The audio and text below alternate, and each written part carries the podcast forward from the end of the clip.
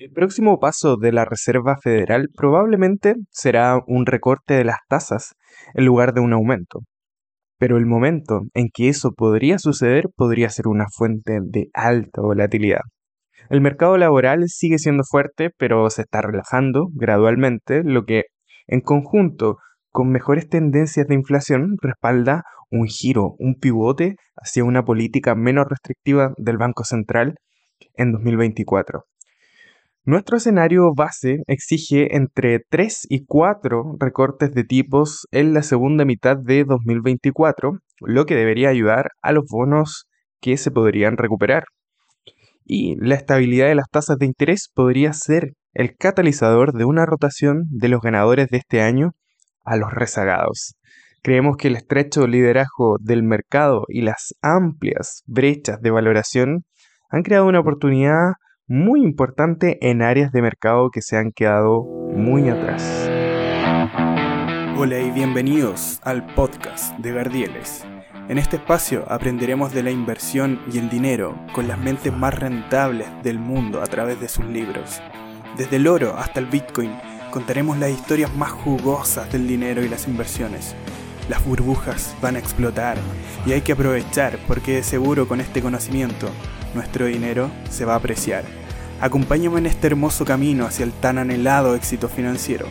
Voy a contarte todas las claves que necesites en el mundo de las inversiones. Con palabras sencillas te daré los pasos a seguir para que apliques todos los consejos que nos dan estos valiosos libros. Búscanos en nuestras redes sociales y suscríbete a nuestro podcast para que escuches todos los resúmenes de forma gratuita. Con este conocimiento pavimentaremos el camino a ser inversores inteligentes.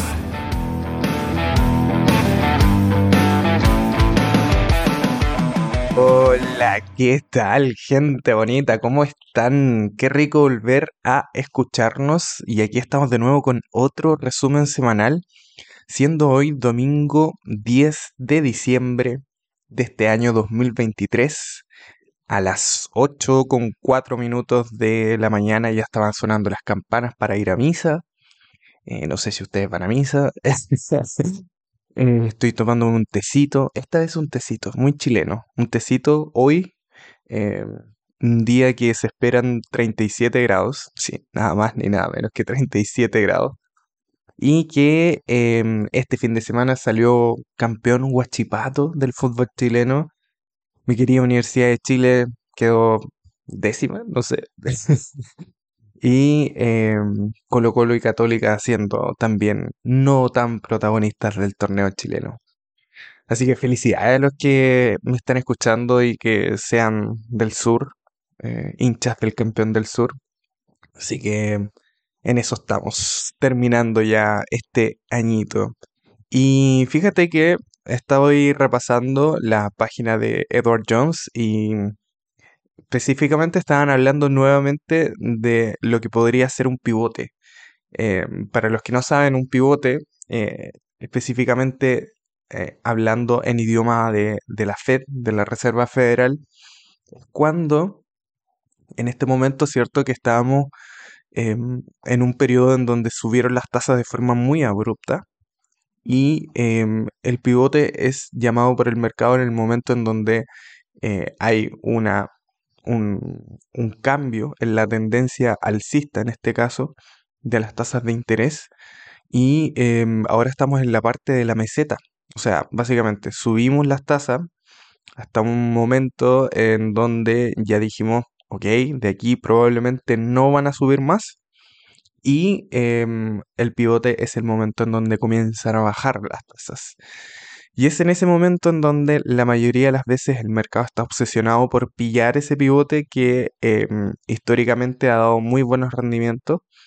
Yo la verdad es que siento que no es demasiado prudente hacer eso o estar esperando pivotes si es que eres un inversor a largo plazo.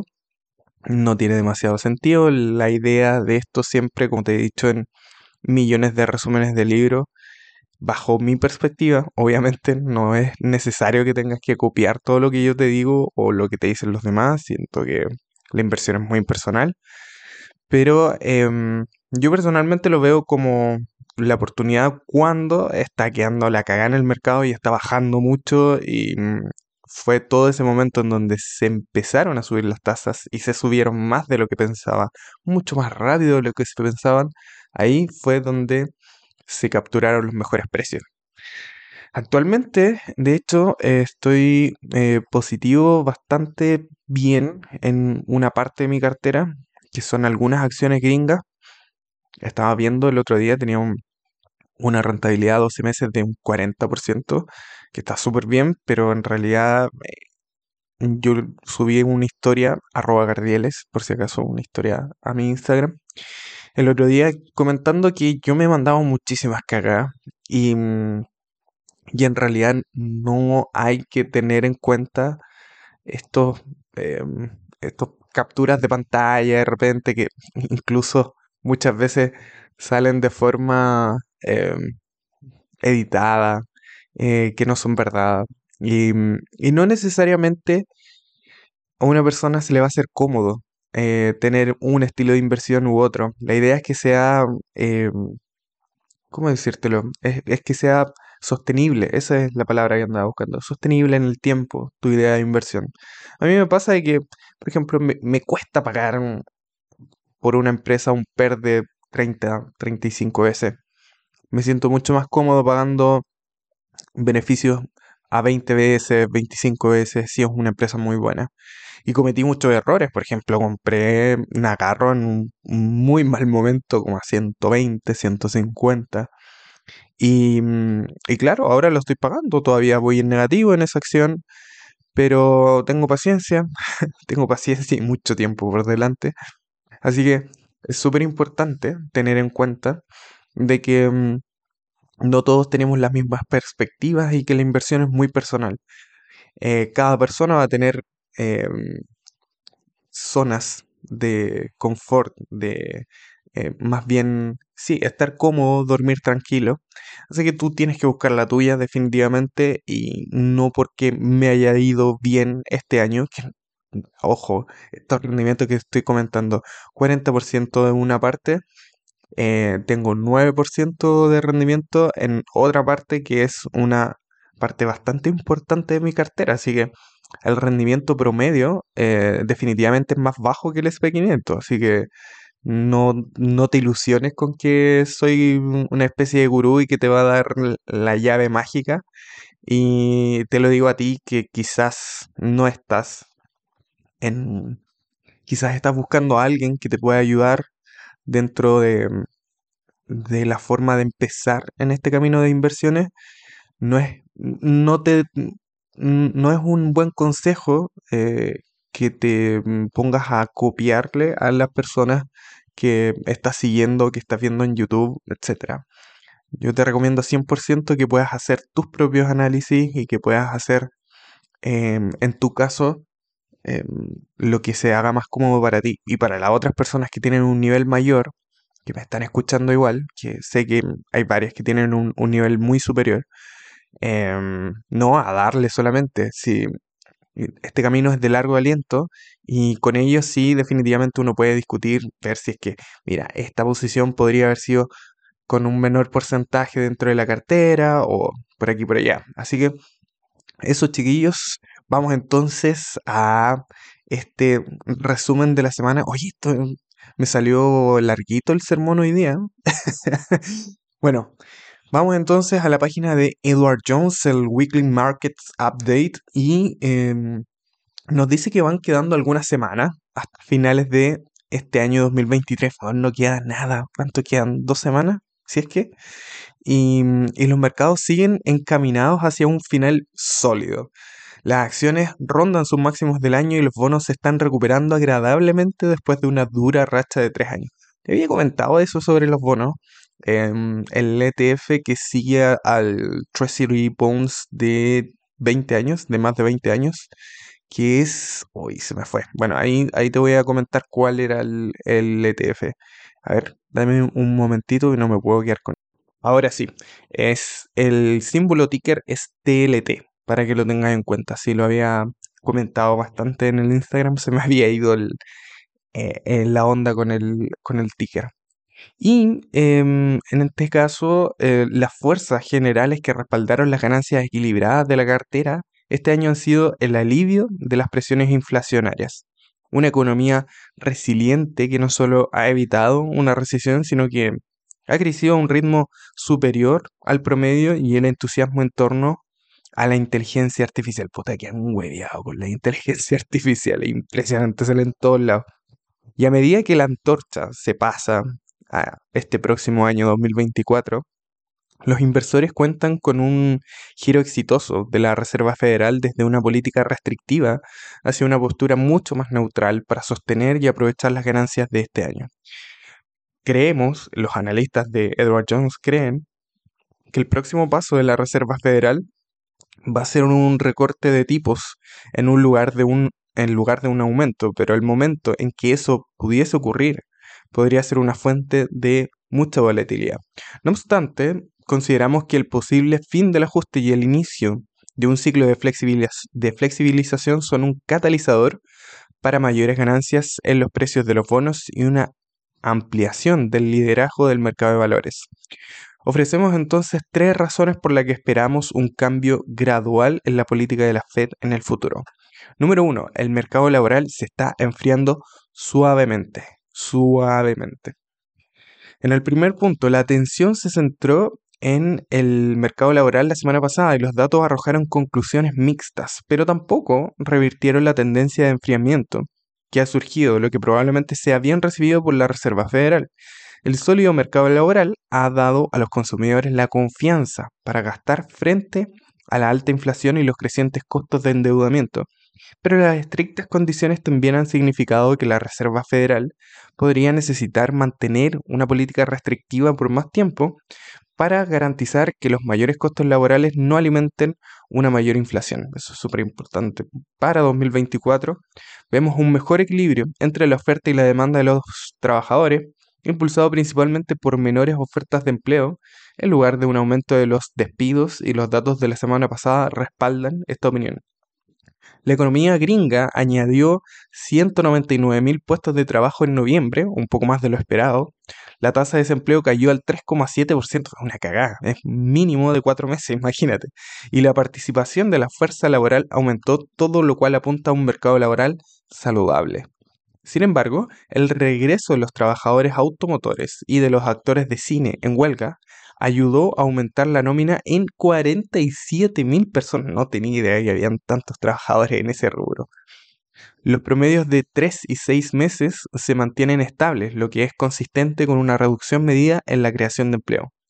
Las ofertas de empleo en octubre cayeron por tercer mes consecutivo al nivel más bajo desde marzo de 2021 y si bien se encuentra una clara desaceleración, el número de ofertas de trabajo se mantiene por encima del promedio eh, prepandémico de 2019 y con 8.7 millones aún, aún, supera los 6,5 millones de trabajadores desempleados.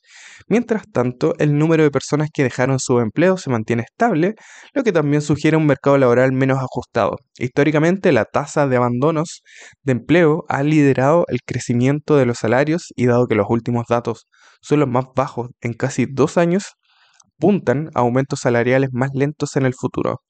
Acá en la página tenemos un gráfico que nos muestra que tanto las nóminas como las vacantes de empleo en Estados Unidos están disminuyendo, pero solo gradualmente y siguen em, sugiriendo fortaleza del mercado laboral. Y esto propicia el soft landing, el aterrizaje suave que tanto comentó eh, Jay Powell. El punto número dos es que la inflación está cayendo más rápido que las proyecciones de la Reserva Federal. Claro, si aumentáis tan rápido las tasas de interés de un momento a otro, yo, yo creo que tiene que dar resultado. En el punto número uno, la inflación se ha desacelerado drásticamente, alimentando el optimismo sobre un aterrizaje suave de la economía, era lo que te comentaba. Incluso cuando la tasa de desempleo sigue siendo baja y la demanda fuerte. En junio, la Reserva Federal proyectaba que su medida preferida de inflación, el índice básico de gasto de consumo personal, el PCE, terminaría el año en un 3,9%, cifra que luego fue revisada a la baja hasta el 3,7% en sus previsiones de septiembre con la lectura real en octubre de un 3,5%. Los funcionarios de la Fed probablemente volverán a reducir sus estimaciones de inflación cuando se reúnan esta semana, posiblemente reduciendo también sus proyecciones para la tasa de fondos federales.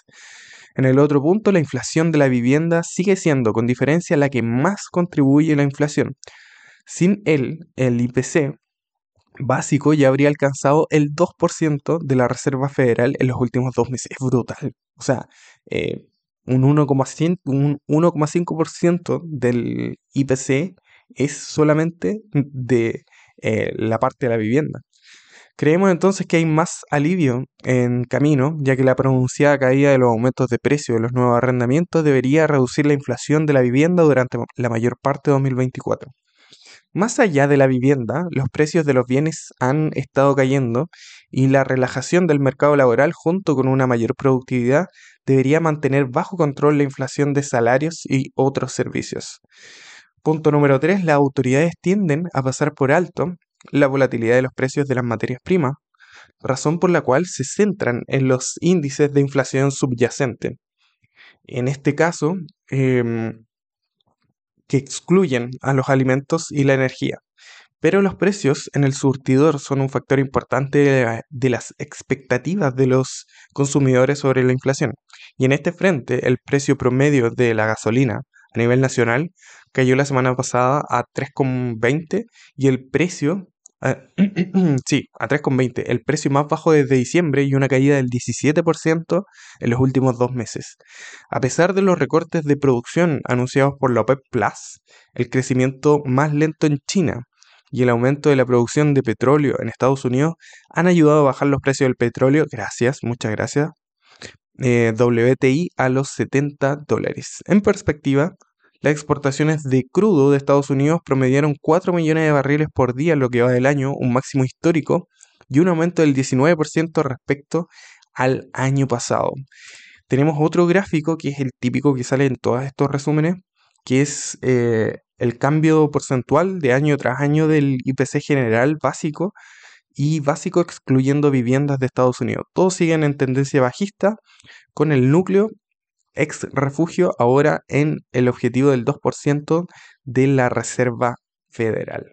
Vamos entonces ahora al punto número 3, que es probable que el crecimiento se desacelere desde arriba a debajo de la tendencia en los próximos trimestres. El PIB anualizado del tercer trimestre aumentó un 5,2%, más del doble del potencial a largo plazo de la economía estadounidense. Sin embargo, no esperamos que este desempeño se repita en 2024. En los primeros días de la pandemia, los hogares pudieron acumular un exceso de ahorro y fijar tasas hipotecarias históricamente bajas. Esto ha hecho que la economía sea menos sensible al fuerte aumento de los costos de endeudamiento. Como se muestra a continuación, a pesar de que las tasas de interés para las nuevas hipotecas a 30 años promedio alrededor del 7,5% actualmente, la tasa efectiva de todas las hipotecas pendientes es inferior al 4%. Y si bien siguen existiendo reservas, el consumidor está empezando a mostrar cierta fatiga a medida que el exceso de ahorro se está agotando, el crédito es limitado y las tasas efectivas están subiendo lentamente, poniéndose al día con las tasas del mercado. Además, el impulso generado por el elevado gasto público está a punto de revertirse el próximo año. El crecimiento económico está disminuyendo en el cuarto trimestre. La estimación del PIB de tiempo real de la Reserva Federal de Atlanta es de un 1,2%. Una posible racha de debilidad en la economía en los próximos trimestres podría minar parte del optimismo del mercado, pero también ayudaría a que la inflación regrese antes a su objetivo y respaldaría el inicio de una flexibilización de la política de la Reserva Federal tenemos un gráfico que muestra la tasa de hipoteca fija promedio a 30 años frente a la tasa efectiva sobre toda la deuda hipotecaria pendiente. Y en este caso los hogares han podido fijar los tipos históricamente bajos amortiguando el impacto de las subidas de tipo. Entonces, tenemos expectativas de eh, la Reserva Federal frente a las tasas del mercado. Es como un tira y afloja en ciernes. Como se infiere, los datos económicos están sentando las bases para que la Reserva Federal dé un giro y los mercados se están dando cuenta. Los futuros de los fondos federales ahora están descontando recortes a partir de marzo, aunque apenas unas semanas eh, se esperaba julio. Si bien es probable que los funcionarios de la Fed interpreten los datos entrantes de la misma manera, probablemente adviertan un giro hacia recorte de tasas demasiado rápido, ya que eso correría el riesgo de deshacer parte del endurecimiento de las condiciones financieras que están ayudando a aplicar presión sobre la inflación. Una posible tira y afloja entre los precios del mercado y los mensajes de la Fed podrían generar volatilidad en los mercados de bonos y acciones, pero esperamos que ambas fuerzas avancen en la misma dirección a medida que avance el nuevo año. La reunión de la Reserva Federal de esta semana y las proyecciones económicas van a proporcionar una nueva lectura sobre cómo podría ser la trayectoria de las tasas. Sospechamos que las autoridades podrían eliminar la única subida adicional de tipos que habían previsto para este año, ya que probablemente recorten sus previsiones de inflación, pero el IPC del martes probablemente también influye en esa decisión. Si nuestro escenario base de un par de trimestres de crecimiento económico suave se materializa, esperamos que la Fed recorte las tasas tres o cuatro veces en la segunda mitad de 2024. Es interesante. ¿eh?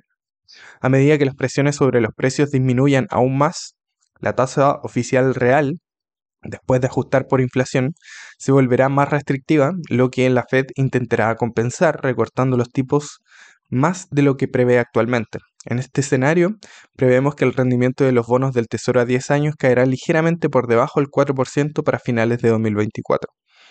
Otros dos escenarios que no deberían descartarse, pero que en nuestra opinión son menos probables, son, número uno, el de un aterrizaje sin aterrizaje, en el que la economía se mantiene fuerte y la inflación es persistente, en cuyo caso la Reserva Federal mantiene las tasas estables durante todo el año.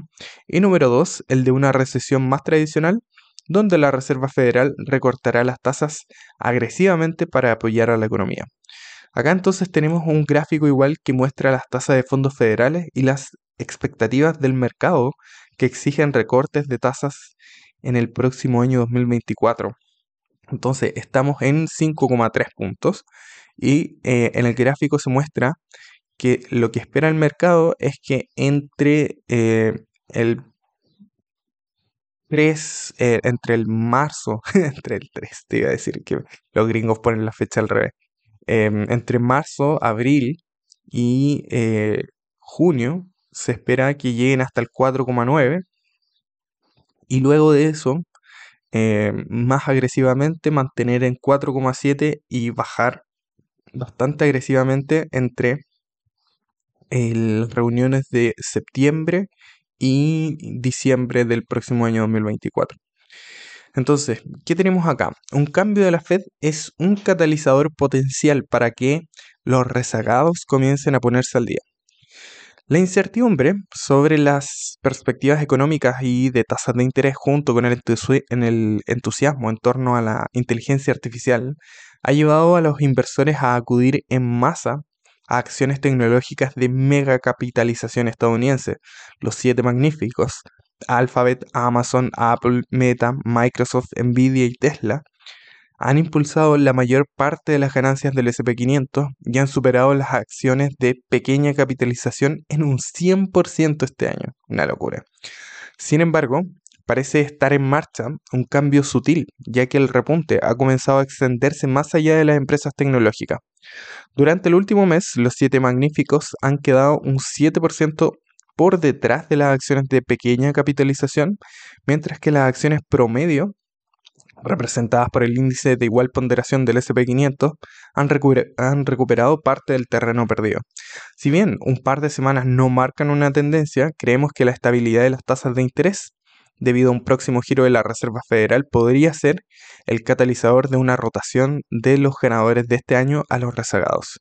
En nuestra opinión, el estrecho liderazgo del mercado y las amplias brechas de valoración han creado una oportunidad en áreas de mercado que se habían quedado atrás. Estos pueden incluir sustitutos de bonos como los sectores defensivos tradicionales.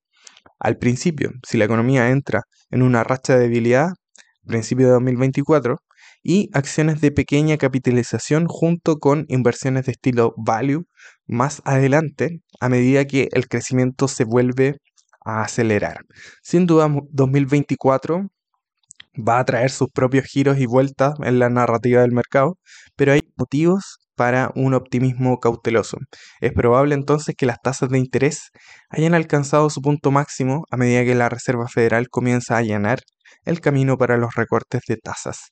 La inflación continúa moderándose y las valoraciones fuera de las grandes ganancias en lo que va del año siguen siendo razonables. ¿Qué tenemos entonces en las estadísticas semanales del mercado? El promedio industrial, el Dow Jones, en la semana eh, no varió absolutamente nada y en el último año va arriba un 9,4%. El SP500 subió esta semana un 0,2% y en el último año va en 19,9%. El Nasdaq subió en la semana un 0,7%, va arriba en el año un 37,6%. El MSCI Europa subió un 0,4%, va un 10% arriba en lo que va del año. Y el rendimiento del bono del tesoro a 10 años no varió, va arriba en lo que va del año un 0,3%. El petróleo sigue bajando semana tras semana. esta semana bajó un 3,9%. Va negativo en lo que va del año un 11,3%. Entonces, la semana que viene tenemos datos económicos importantes que se van a publicar, incluyendo los datos de inflación del IPC de noviembre y la reunión de la FOMC. Así que chiquillos, ahí estamos con este resumen de la semana. Que les vaya muy bien, muy bonito, que tengan unas excelentes inversiones y que siempre, siempre acuérdense de que para invertir hay que ahorrar y para ahorrar hay que tener educación financiera. Un abrazo, nos vemos, chau chau.